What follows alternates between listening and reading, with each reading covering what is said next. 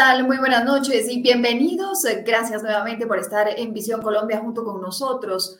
Visión Colombia es un proyecto que nace de la sociedad civil que reúne a varios centros de, pensamiento y organizaciones eh, sociales que buscamos defender la democracia, defender el Estado de Derecho, defender las libertades individuales, la libertad de expresión y la libertad de empresa.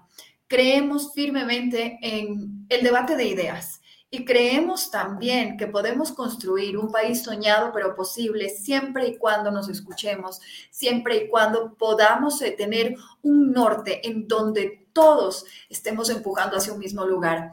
Hoy vamos a hablar sobre el tema de la seguridad en el país. Estamos próximos a unas elecciones regionales muy importantes, trascendentales, y lo que se está viviendo es un ambiente en donde se ha dicho que el 80% del territorio está garantizado para tener unas elecciones libres y democráticas. ¿Qué pasa con el 20 restante? Lo vamos a conversar. Por eso quiero dar la bienvenida a Emilio Archila, es abogado, ex director del Departamento de Derecho Económico de la Universidad Externado, es eh, fue superintendente de Industria, delegado de Seguros y fue también consejero presidencial para la estabilización.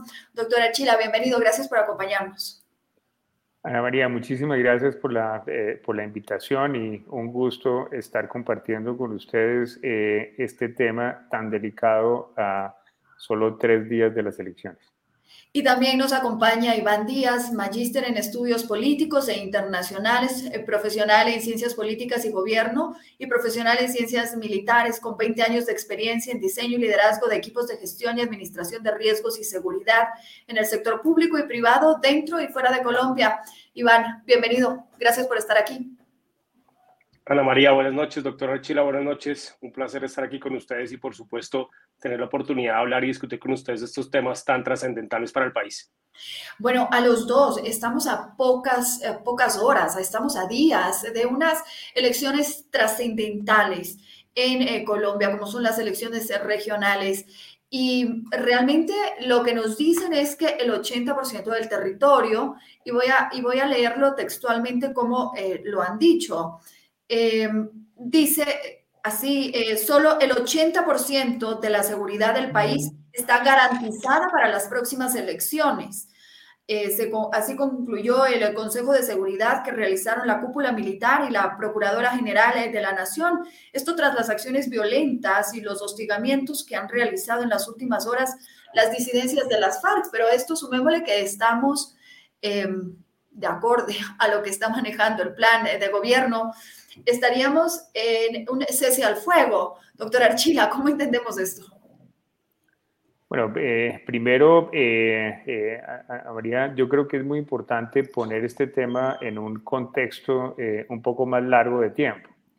Recordemos que llevamos siete años de haber firmado los acuerdos con, con, las antiguas FARC y de haber iniciado el proceso de reincorporación de alrededor de unos 13.000 excombatientes. Eh, eso es, si uno suma todas las, eh, todas las, los grupos armados ilegales que existen hoy en día, son alrededor de 12.000. Entonces, en ese momento eh, firmamos un acuerdo con el 50% de quienes estaban combatiendo al, al Estado. Eh, seguramente los que son muy jóvenes no lo recordarán porque no debían votar en esa época, pero eh, las condiciones en las cuales, gracias al avance que se tuvo en la implementación de ese acuerdo durante la administración del presidente Duque, eh, son realmente significativas eh, recordemos que antes no era el 80% del territorio donde se podía eh, ejercer libremente el voto y donde no habían gustos, sino prácticamente la totalidad del territorio estaba en conflicto. Llevamos ya, eh, esta va a ser la quinta, el proceso de elección después de haber firmado esos, esos acuerdos durante los, eh, las tres que le tocó administrar al presidente eh, Duque, fueron las tres eh, elecciones más pacíficas que ha tenido Colombia en, la, en el tiempo que nosotros llevamos vivos.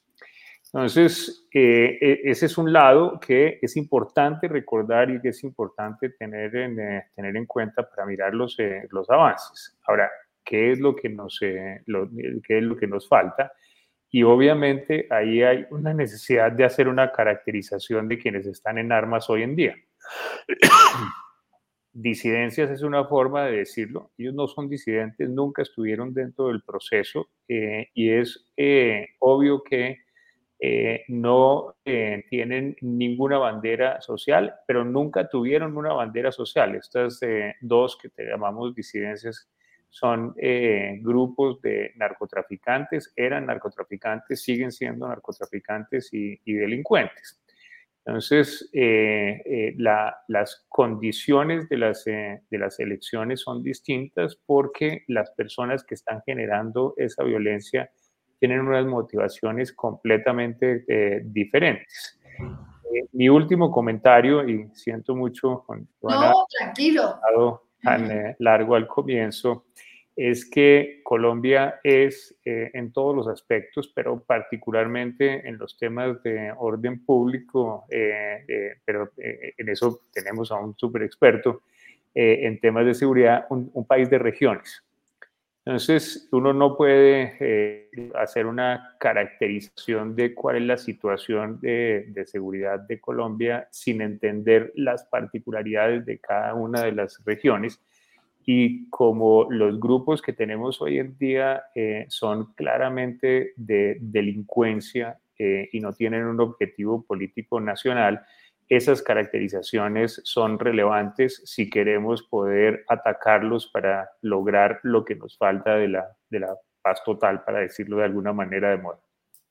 Y eh, pues, Iván, me pego de lo que ha dicho el doctor Arachila y te pregunto dos cosas.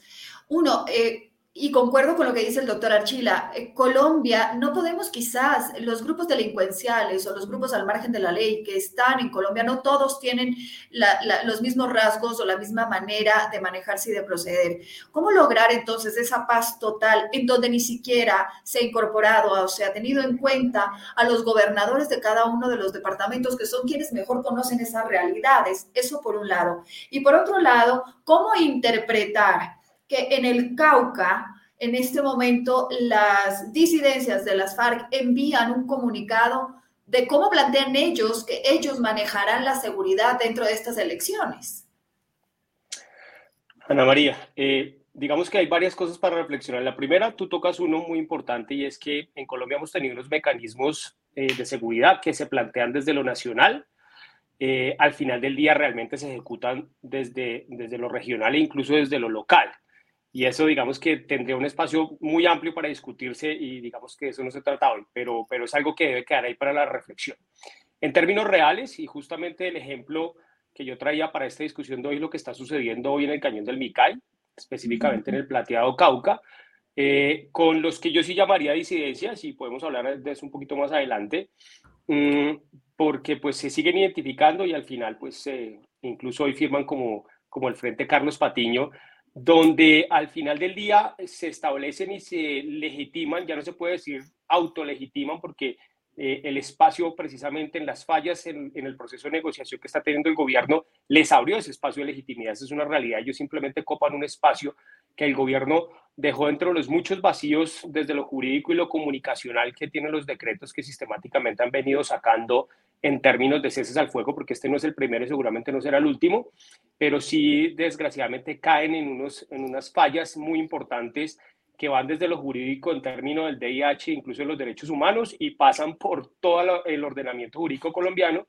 y desde lo operativo. Y ahí es donde, digamos, saca más provecho las FARC, yo sí les continúo diciendo FARC, eh, y además de eso, pues eh, riñen un poco con ese número que nos dieron. A mí me parece más allá de todo, doctora Chila tiene razón, que eh, tras el gobierno Duque y en términos de la implementación se han logrado unos espacios muy importantes eh, eh, en términos sobre todo de lo electoral, donde se garantizaban casi al 100% los derechos electorales de los colombianos en términos territoriales y que hoy con mucha tranquilidad el gobierno nos habla de un 80-20, es escalofriante para un país que pretende eh, estar y autodenominarse como una república democrática, pero que además seguramente tampoco sea cierto ese 80-20, porque ese ejercicio que hizo, yo creo un poco torpemente, eh, la Carlos Patiño de contarle al país lo que está pasando en las regiones en las cuales ellos asumieron el control eh, debido al vacío de poder que dejan nuestras fuerzas militares y nuestra policía cuando física y literalmente se retiran de los territorios,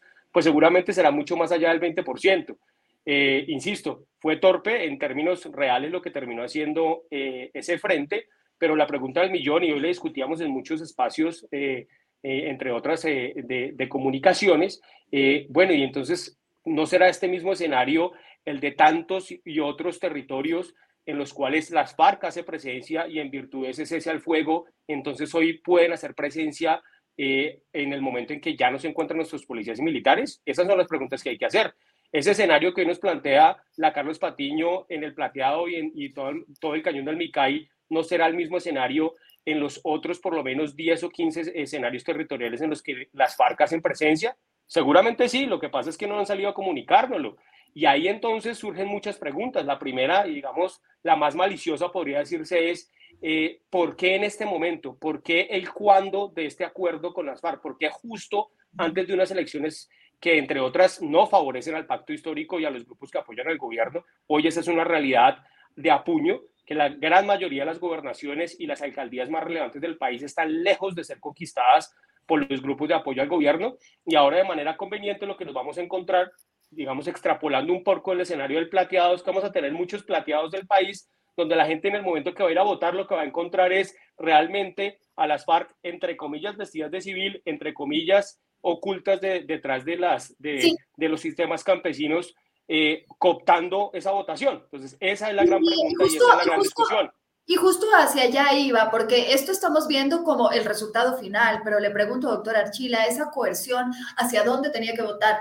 Porque fue público en varias ocasiones, lo estuvimos conversando en diferentes medios de comunicación, como muchos de los candidatos en diferentes regiones del país tenían que pedir permiso a los grupos al margen de la ley para poder hacer una campaña electoral o para llegar a ciertos eh, lugares o a ciertas eh, regiones. Entonces, ¿qué tan democráticas, qué tan transparentes van a ser estas elecciones? Quizás no en las grandes ciudades, pero sí en las regiones del país. Claro, Ana María, y, digamos, yo eh, digamos, lo, lo describiría de esta manera, y es cese al fuego no ha habido esa es una eh, falacia. Digamos, eh, un cese al fuego eh, no, es, digamos, no, no, no, es un, no es un decreto, no es un tema, no es un tema formal. Un cese al fuego en cualquiera de los temas en los que Iván es mucho más experto que yo, implica un cese de hostilidades. y obviamente eso debería significar que eh, los grupos armados suspendan todas las hostilidades que desarrollan en contra del Estado colombiano, en contra de las autoridades, en contra de la población. Eso no ha ocurrido eh, en todas las zonas en donde se ha pretendido que existe el cese de hostilidades. Ha habido homicidios, ha habido ataques a la fuerza pública, los han eh, matado cobardemente. En todas las zonas en donde eh, se ha pretendido que existe ese eh, cese de hostilidades, lo que ha, sucedido es que han fortalecido la coerción que ejercen respecto de la población eh, civil que, y en algunos casos inclusive los han, los han matado, pero eh, aun cuando no los hayan matado, el hecho de tenerlos amenazados, de tenerlos chantajeados, de tenerlos secuestrados, es una violación a un cese del fuego que nunca ha existido. Fuera de eso, eh, ellos nunca han suspendido los combates entre, eh, entre sí mismos, lo cual ha creado aún mayor, mayor zozobra. Entonces, lo, primero eh, que, es importante eh, desde mi punto de vista resaltar es que, como digo, eh, no es cierto, es una falacia que haya existido ninguna zona del país donde se haya dado un cese al fuego. En esas, en esas condiciones, pretender que ese cese al fuego mentiroso es una garantía de las elecciones libres pues simplemente se cae de su propio, se cae de su propio eh, peso. Eh, ¿Qué vería yo sí con, eh, con algo de optimismo? Y es en una parte importante de las zonas que están, que están afectadas, tanto los alcaldes como los gobernadores, como los liderazgos locales han sido heroicos, han sido bravos, han sido eh, defensores y eso es lo que ha permitido que de alguna manera ese balance no se rompa del todo en favor de los candidatos que pretendían las, los, grupos, los grupos armados. Ahora, lo otro que, es importante, en, mi opinión, tener en cuenta es que eh, la composición de esa presencia y de esas violencias es muy distinta de la que existía en la época eh, de las otras FARC, por llamarlo como, como dice eh, Iván, para seguirlo llamando FARC.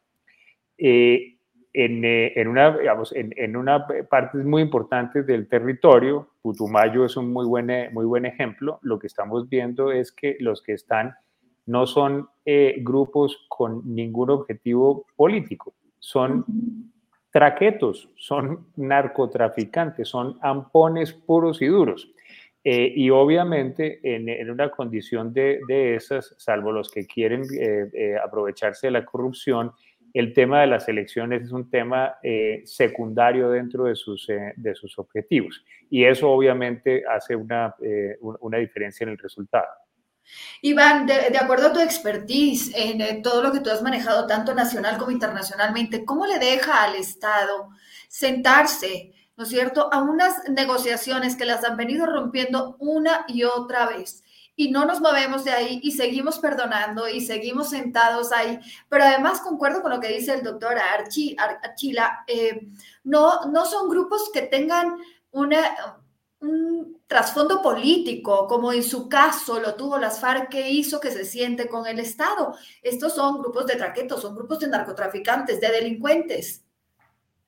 Ahí el doctor Chile además toca un punto muy importante y es, puede que no esté dentro de la agenda desde lo, desde lo criminal eh, el concepto de lo político, pero sí desde lo judicial. Es decir, cualquier traqueto de medio pelo en este país. De hecho, lo vivimos en su momento cuando algunos traquetos literal y físicamente compraban grupos eh, guerrilleros para poder politizar, esto es muy importante, politizar sus delitos.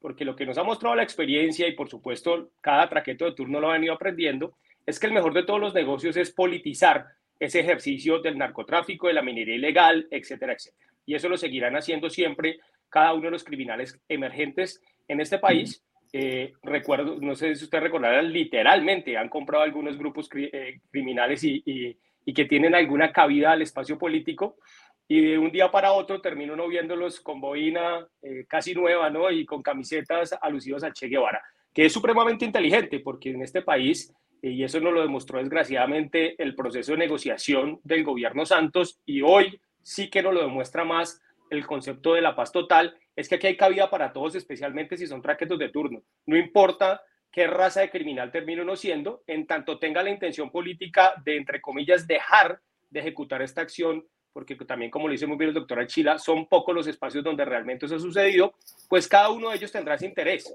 Y si cualquiera de nosotros estuviera en los zapatos de estos delincuentes, pues también encontraría aquí en Colombia la mejor manera de sacarle el cuerpo a cualquier tipo de carácter penal, terminará siendo politizando o escudándose detrás de lo político para hacer cualquier tipo de barbaridad. Eso es lo primero. Y lo segundo, Ana María, aquí lo que termina sucediendo es que la claudicación del Estado. Ocho, o, mucho ojo con lo que está pasando. Ahora, no solamente en este espacio terminamos sacando desde de, sus actividades y de su misión constitucional a la fuerza pública de la policía, sino también a las autoridades electorales, que aquí es donde más llama la atención.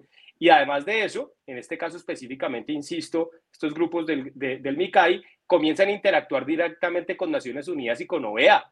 Y lo más grave del, asunto es que eso sucedió en la mañana y yo todavía no he escuchado el primer pronunciamiento de parte del gobierno eh, en ese sentido. Entonces termina siendo muy grave. Y aquí la pregunta termina siendo muy táctica, doctor Archila. Si usted, yo, Ana María o cualquier colombiano llega a votar en ese momento y lo que cuenta a su alrededor son solamente la presencia de eh, los sistemas campesinos o los sistemas afro cuidando las elecciones al lado de un guerrillero, ¿usted por quién votaría? ¿Usted en qué pensaría en el momento de votar? Eh, obviamente pensando en la salud y la integridad suya, de su familia y de su negocio. Ah, e, es, que, es que de verdad es sorprendente, pero cada, cada noticia que nos va llegando nos llega tanta información. Eh, pues hace pocos días también ya se firmó el eh, decreto en donde se autoriza el pago de un millón de pesos para las personas que hayan delinquido. Y un poco se respalda o hacen el comparativo, doctora Archila, de que cuando se hizo la negociación o cuando se llegó al proceso de negociación con los paramilitares, también hubo un pago y que por qué se cuestiona el uno y no el otro. ¿Podemos comparar esa situación? ¿Hay similitudes? Digamos, el, eh, Colombia, eh, Colombia ha sido un modelo en procesos de, reincorporación eh, y ese, los parámetros que se han venido utilizando en, nuestro país siempre han marcado las grandes eh, diferencias y los rumbos a seguir en las otras naciones que quieren estar dentro de procesos de paz. Ahora, eh, el, hecho de que haya un pago o no haya un pago eh, eh, no es obviamente el punto de partida ni el punto de conclusión. Si uno llega a un proceso de, si uno llega a un proceso de, de, paz, a un proceso de negociación, a un proceso de armisticio, tiene que invertir para que ese proceso de armisticio salga adelante y una de las, eh, una de las condiciones para que el proceso salga bien es que quienes dejaron las armas puedan entrar a formar parte de la vida civil.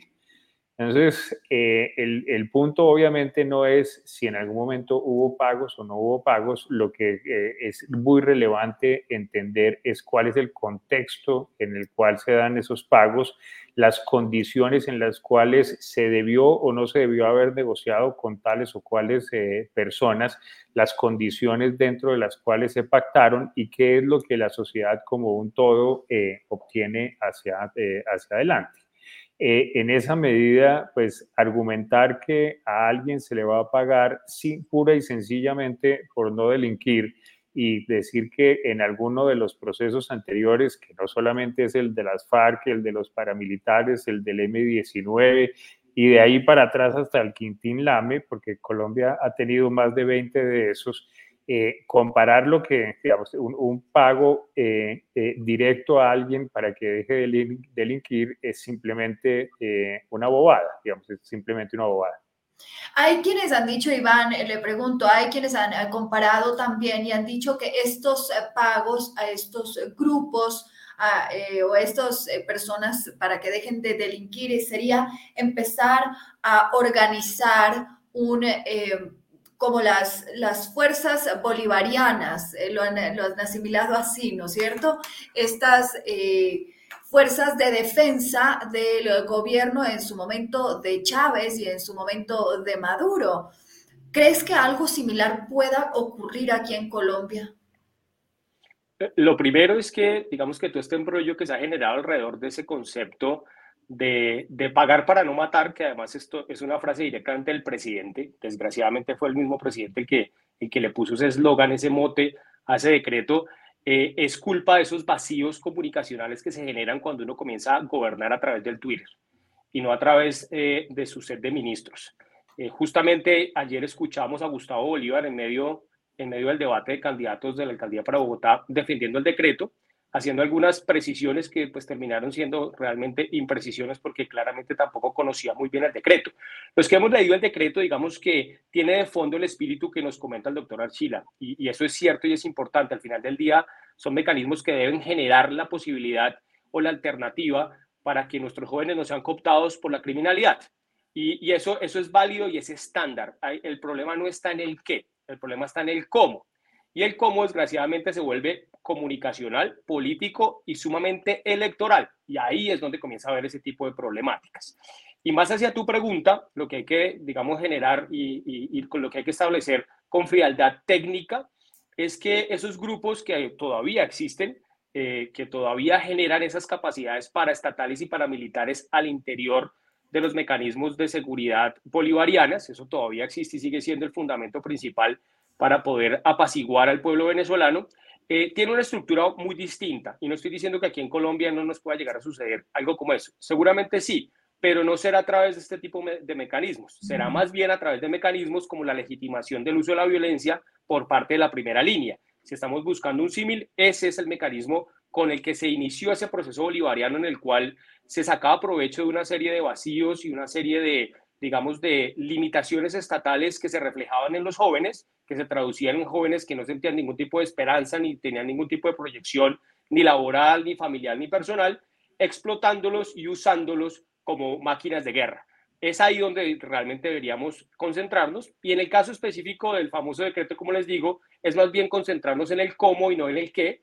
Y esto, pues gracias a Dios, pasa por mecanismos que tienen que ver, entre otras, con el legislativo y el control de nuestras cortes. Eh, bueno, estamos un poco distraídos eh, con el tema de las elecciones regionales, también lo, que está ocurriendo con Israel y Palestina y el protagonismo que ha tomado el presidente en este tema. Pero hace pocos días también se filtró la noticia de que Iván Márquez estaría vivo y voy a hacer referencia y leer textualmente un tuit que puso el expresidente Iván Duque. Dice el comisionado de paz que alias Iván Márquez está en Colombia y en los cinco sentidos le recordamos que ese bandido tiene orden de captura con fines de extradición por narcotráfico en los Estados Unidos. Así que o dice dónde está para que se le aplique la ley o sencillamente está obstruyendo la justicia. Doctora Archila, le pregunto porque parecería que estamos un tanto anestesiados y si yo no estoy mal, con lo ocurrido con Iván Márquez, incluso de acuerdo con lo firmado con las FARC en eh, su momento, incluso con lo firmado con la JEP, él no podría entrar nuevamente a una negociación con el Estado colombiano, sería violentar la constitución. Eh, digamos, la, manera como, la manera como opera esto y, operó es que eh, el país, y aquí me refiero a, Colombia como nación, tomó una decisión de darle una oportunidad a quienes formaban parte de las antiguas FARC. Eh, y después de un largo proceso de negociación, se señaló una fecha un día en el, en el tiempo a partir del cual quienes formaban parte de ese grupo debían registrarse ante el comisionado de paz y dejar de delinquir. Si esas personas eh, cumplían con, eh, con, eso, y eh, insisto en, en dejar de, de, delinquir, tenían la vocación, no el derecho, sino la vocación de entrar dentro del proceso de justicia transicional siempre y cuando cumplieran con aquello que está previsto para el efecto, que es básicamente eh, verdad, justicia, reparación y no repetición. Quienes incumplen con, eh, con, esas, eh, con esas condiciones deben salir de, del proceso, en particular del proceso de la JEP. Eso lo hizo Iván Márquez en su momento yo lo denuncié públicamente, pedí públicamente que la JEP lo sacara de, la justicia transicional, eh, un poco tarde a mi modo de ver, pero finalmente lo, eh, lo sacaron. ¿Y por qué menciono este cuento tan, eh, tan largo? Porque eso lo que, significa es que para que él pudiera volver a entrar al proceso de la, de la JEP, tendría que existir una reforma constitucional y esa reforma constitucional no está eh, a la vista. El segundo componente de la, de, la respuesta es eh, judicial y creo que ahí el presidente Duque ha hablado supremamente claro. La situación en este momento de esa persona es que es un prófugo de la justicia y por lo tanto todos los colombianos, pero en particular quienes son servidores públicos, deberíamos obrar de conformidad con ese estatus eh, legal. Y el tercer componente es eh, político e histórico, y es, eh, yo no creo, no creo que al país le haga ninguna, ningún bien volver a permitir que personas que traicionaron el proceso, se traicionaron a sí mismos, traicionaron a sus eh, antiguos colegas de, delincuencia y de, y de armas, se sienten a la, a la mesa, ¿no? Eh, a otra vez a llenarnos de, de, mentiras. Entonces, no, no veo, no veo ni, eh, ni, ni, constitucionalmente, ni judicialmente, ni desde la óptica de la responsabilidad histórica, eh, cómo eso pueda estar sucediendo. Y te pregunto, Iván, Iván, Iván, te pregunto, ¿Iván Márquez se siente protegido por el Estado? Por supuesto y, no solamente él. sino cualquiera de los delincuentes hoy en Colombia, eh, y volvemos al punto anterior, eh, siente y además seguramente está en lo correcto de pensar que en el marco de la paz total y en el marco de los distintos decretos que además salen uno detrás de otro sin ningún problema, más allá de, de los controles que van a ejercer nuestras cortes, que cualquiera de esos decretos puede de una u otra manera protegerlos como ya ha sucedido. Yo estoy de acuerdo con el doctor Archila que hoy no existe la posibilidad de reintegrar a Iván Márquez al proceso eh, de justicia transicional que se viene ejecutando en el marco de la JEP. Por supuesto que no, pero es que desgraciadamente eh, ese no es el único.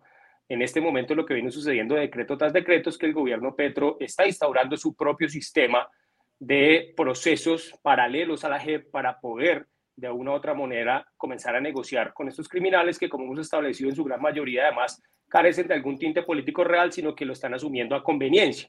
Entonces, la pregunta real sería, así como hoy tenemos una serie de, decretos que, insisto, salen como en una panadería uno detrás del otro, que protegen a la gran mayoría de delincuentes que hoy tenemos en, en Colombia, ¿por qué no tener uno o incluir a Iván Márquez dentro de uno de esos que hoy existe? ¿Cuál sería la diferencia que podemos tener hoy eh, de cualquiera de los, y estoy de acuerdo con el doctor Archira, mal llamados disidentes de las FARC frente a Iván Márquez cuando hoy tenemos una lista de cientos y cientos de estos personajes que ya están cubiertos por esos decretos. Entonces aquí lo que queda de fondo y tal vez sería el único elemento que el doctor Alchira no, no, no consideró, estoy de acuerdo que hay que considerar el constitucional, el histórico, pero nos faltó el político, doctor Archila, porque al final del día este gobierno ha demostrado que lo único que le importa es el carácter político, no el jurídico no el histórico, ningún otro distinto al político, pues termina siendo ese y desde el punto de vista político es muy conveniente para el gobierno eh, si eso llegara a ser cierto, porque también hay que establecer que esa claridad todavía no la hemos logrado tener. Y no la hemos logrado tener, entre otras, doctora Chira, porque pues sistemáticamente hemos debilitado esas capacidades de inteligencia, tanto militares como policiales, que nos permitían de una u otra manera tener observancia y certeza sobre lo que sucedía con estos personajes. Pero hoy esa claridad no la tenemos. Y, qué pena, te interrumpo, pero te quiero preguntar, ¿cómo se encuentran en este momento nuestras fuerzas eh, militares? Unas fuerzas eh, que fueron reconocidas a nivel regional y a nivel mundial. En este momento, ¿en qué posición está la seguridad y la defensa colombiana? digamos, Ana María, para no entrar otra vez en, caracteres políticos, sino técnicos, eh, cualquier grupo humano háblese de la, de la gestión o la administración de cualquier empresa, desde la más pequeña hasta la más grande, desde una panadería hasta Google o Amazon, tiene usted tres caracteres fundamentales. El primero, el carácter técnico, y desde el punto de vista técnico nos hemos sistemáticamente debilitado. El último gran golpe lo acabamos de sufrir en ese arrebato que tuvo el presidente con su Twitter, eh, en el cual la reacción de Israel básicamente nos dejó sin la inteligencia policial, que era 100% tecnología israelí nos dejó sin fusiles, porque pues los fusiles los estamos produciendo parcialmente en Colombia, pero son de carácter israelí, nos dejó sin defensa aérea, porque pues nuestros aviones son israelíes, y nos dejó sin defensa antiaérea, porque nuestros misiles son, son israelíes. Y por supuesto, desde el punto de vista de la inteligencia, que ahí es donde ha sido lo más grave, sistemáticamente hemos perdido esas capacidades. El segundo elemento es el, el, recurso humano. Y pues no vamos a ahondar, pero ustedes y yo y cualquier colombiano hoy ya está informado sobre lo que ha sucedido con el generalato, tanto militar como policial. Hoy es escandaloso los vacíos que existen en las estructuras fundamentales de nuestras fuerzas militares. Y el último y tal vez el más importante es la moral, lo que se llama en el ejército la moral combativa, pero que cualquier compañía la tiene, y es las ganas de hacer. Y es así que está bien comprometida cuando nuestros hombres en el día a día ven que no importa cuánto trabajen al final del día, eh, pues no se va a ver eh, reforzado ni visto ni en un carácter salarial ni en un carácter, digámoslo, empresarial. Entonces, por supuesto que las condiciones de nuestras fuerzas militares y policías están en su peor momento de toda la historia.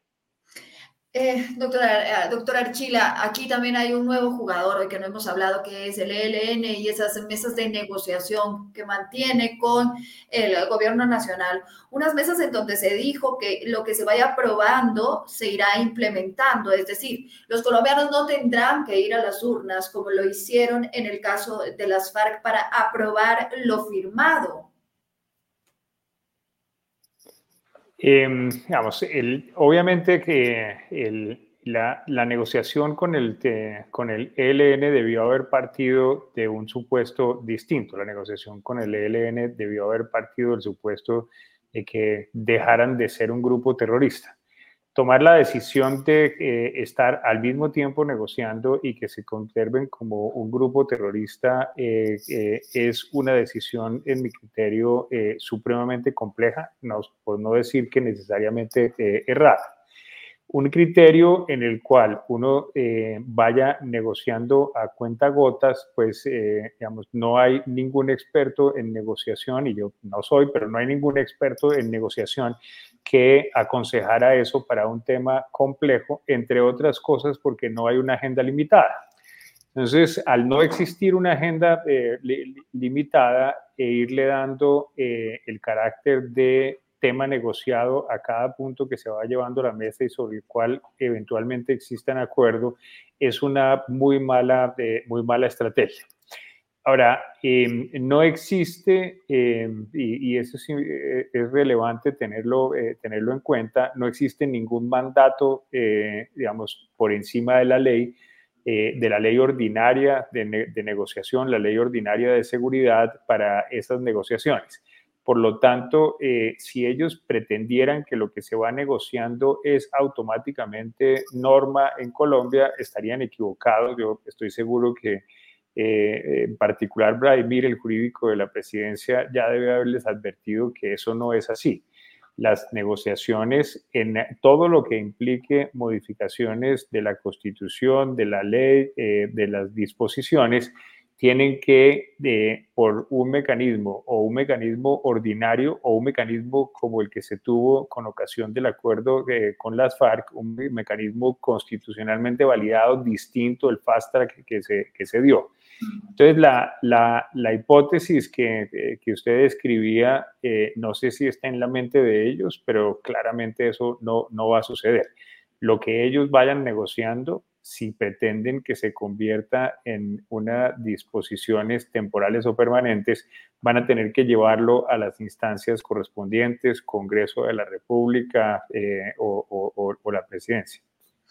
Eh, Iván, hemos hablado como de varios grupos al margen de la ley, eh, pero al parecer o el sentir de los colombianos y de quienes vivimos en Colombia es que tanto el ELN como la Segunda Marquetalia, como las eh, FARC, como el Clan del Golfo y podríamos seguir enumerando, son los que tienen el sartén por el mango, son los que están poniendo las reglas de juego y lo que más angustia me da es que los colombianos estamos muy pasivos frente a todo lo que está pasando. Reclamamos, nos angustiamos por el tema de seguridad, es el tema fundamental en cualquiera de eh, las ciudades y de las elecciones. El tema que más le preocupa, el tema seguridad. Pero mientras está pasando todo esto, estamos siendo pasivos. Eh, Ana María, y ahí retomando un poco lo que dice el doctor Archila, aquí hubo un error de fondo, y así como el doctor Archila y yo tampoco somos, digamos, eh, negociadores expertos, claramente el presidente Petro sí que menos, porque es que aquí el que le puso la sartén en el mango fue el mismo presidente cuando él solo se hizo el harakiri de prometerle al mundo entero, no solamente a su electorado, que por ejemplo las FARC, eh, él habla por supuesto de las disidencias, o el ELN, perdón, y el ELN iban a sentarse a negociar y se iban a desactivar en los primeros tres meses de su gobierno. Acuérdense muy bien de eso. Entonces, en el instante en que usted, en cualquier tipo de negociación, usted solito se establece un punto límite, pues le presenta toda la carga de beneficio de la negociación al segundo que entra a negociar. Entonces, ahí fue donde se cometió el primer error estratégico y que hasta hoy seguimos ejecutando y seguimos pagando. Y es que es el gobierno detrás de todos esos grupos criminales que tú acabas de señalar, el que está constantemente persiguiendo, casi implorando que por favor se sienten a negociar. Eso como primero. Y como segundo, hay que tener mucho cuidado porque como usted lo dijeron al comienzo, cada grupo es diferente. Y en términos del ELN, hay que decirlo con toda claridad, el ELN es el negociador más experto que tenemos en no solamente la historia de Colombia, sino en la historia de todas las guerrillas latinoamericanas. Es el único que ha logrado siempre el 100% de lo que ha querido en cada una de las masas de negociación. Lo que ellos quieren, y la verdad, doctor Archila, lejos está para ellos pensar que lo que quieren es un marco jurídico específico o lograr trascender o modificar las estructuras del Estado colombiano.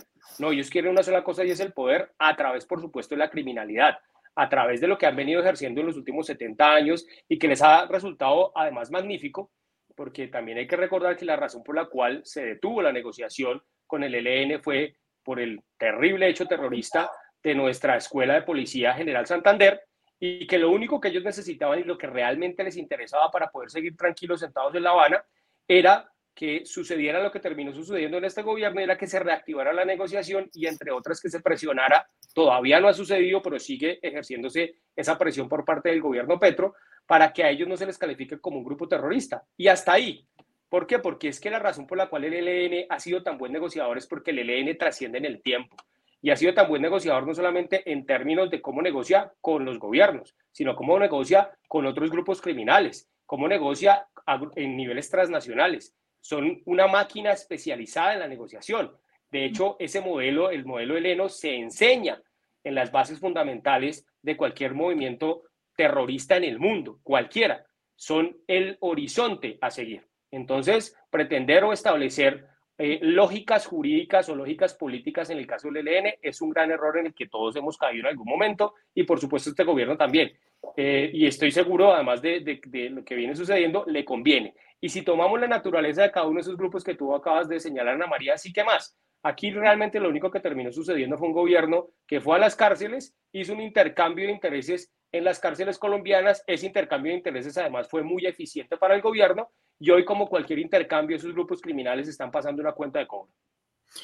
No, no quiero despedirme y desaprovechar la oportunidad, eh, doctor Arquila, porque quiero preguntarle a usted que justamente tuvo el paro y los levantamientos en el año 2021. Ahora estamos a horas de entrar a un bloqueo por parte de los taxistas en la ciudad de Bogotá. Eh, que lo habían anunciado que arrancaría mañana a las 7 de la mañana. Lastimosamente ya nos informaron que arrancó y nos informaron porque ya nos bloquearon algunas de las principales eh, vías en la capital del país. ¿Cómo manejar este tema? ¿Cómo, cómo, ¿Cómo se puede o cómo lo está manejando tanto el gobierno como la alcaldía? Bueno, muchas gracias por, recordar eh, ese que fue uno de, los, eh, de las labores eh, más complejas, pero yo diría que de un mayor aprendizaje en el tiempo que estuve con el presidente Duque. Yo creo que cuando se haga un recuento de la historia, ese es de los temas que el país va a tener que reconocerle, va a tener que reconocerle a él tengamos en cuenta que, eh, eh, digamos, durante los cuatro años del presidente Duque no hubo una, hubo dos movilizaciones eh, de paros. tengamos en cuenta que esas dos movilizaciones de paros se dieron en condiciones que en otros países, con unas condiciones de país mucho más sencillas que las, que las nuestras, hicieron que en Chile se cambiara la constitución, eh, que en Perú cayera el gobierno, que en México tambaleara. El gobierno francés estuvo muy cerca eh, a, caerse y Colombia, que era eh, la Molotov perfecta, logramos capotearlo desde mi punto de vista con, con de, una manera exitosa. Lo primero, que, lo primero que logramos en la manera como se dieron estas negociaciones eh, fue un paso que en, en, este momento se está viendo eh, y se va a seguir viendo durante generaciones, y es una distinción entre qué es protesta social y cuáles son actos eh, de vandalismo y cuáles son actos terroristas. Y existe hoy en día unanimidad eh, entre buenos y malos, blancos, azules, entre todo el mundo, que los bloqueos no son una forma legítima de, protesta. Eso, eh, eso es muy importante. Luego de eso, lo que hicimos, entre otras muchas cosas, fue hacer negociaciones regionales, entender, como lo mencionaba al comienzo, que Colombia no es un bloque eh, homogéneo y logramos eh, ir cerrando negociaciones muy rápido en zonas tan complicadas como el Cauca, como Chocó, como el Meta. Lo logramos en el norte de Santander, estuvimos muy cerca de lograrlo en el norte de Santander, lo logramos con los representantes de las, eh, de, las víctimas. y eso hizo que en algún momento ellos se pararon y se fueron de la mesa. Obviamente habían cometido unos errores terribles eh, al permitir que eh, los filmaran mostrando cuáles eran sus verdaderas intenciones, que distaban mucho de lograr reivindicaciones sociales para, para, sus, para quienes estaban detrás de, detrás de ellos. Pero yo diría que ese fue el conjunto de, digamos, de, estrategias que el presidente Duque pidió que, que implementáramos y que, insisto, eh, si, si, uno lo mira retroactivamente, nosotros no tuvimos que cambiar una coma de ninguna ley colombiana, no tuvimos que entregar ni un solo decreto, no se hizo ninguna, eh, ninguna concesión y hoy en día existe una conciencia mucho mejor, mucho más clara de cuál es eh, ese límite entre el derecho a la protesta el vandalismo y el terrorismo. Doctor Archila y ah, también a Iván, les quiero dar las gracias, respetuosa de su tiempo. Les había dicho que a las 8 terminábamos, así que eh, quiero agradecerles eh, por haber compartido conmigo este espacio, eh, por hablar de estos temas que están ocurriendo en el país, que nos tienen que llevar a reflexionar, que nos tienen que llevar a aprender. Ojalá aprendiésemos finalmente en el país eh, de lo que ya hemos vivido, de lo que ya hemos experimentado. Eh, pero a los dos les doy las gracias por haber estado en este espacio y a quienes se conectaron y a quienes van a compartir esta información, muchas gracias. Mañana pueden escucharnos en nuestro podcast, en eh, Apple Podcast, Google Podcast y en Spotify. Y también, por supuesto, nos pueden ver en YouTube, nos pueden ver en X y también nos vemos en Instagram, en todas las redes de Visión Colombia. Que tengan una feliz noche y gracias a los dos. Hasta luego. Muchas gracias. Muchas gracias, Iván. Muchas gracias, Ana María. Gracias.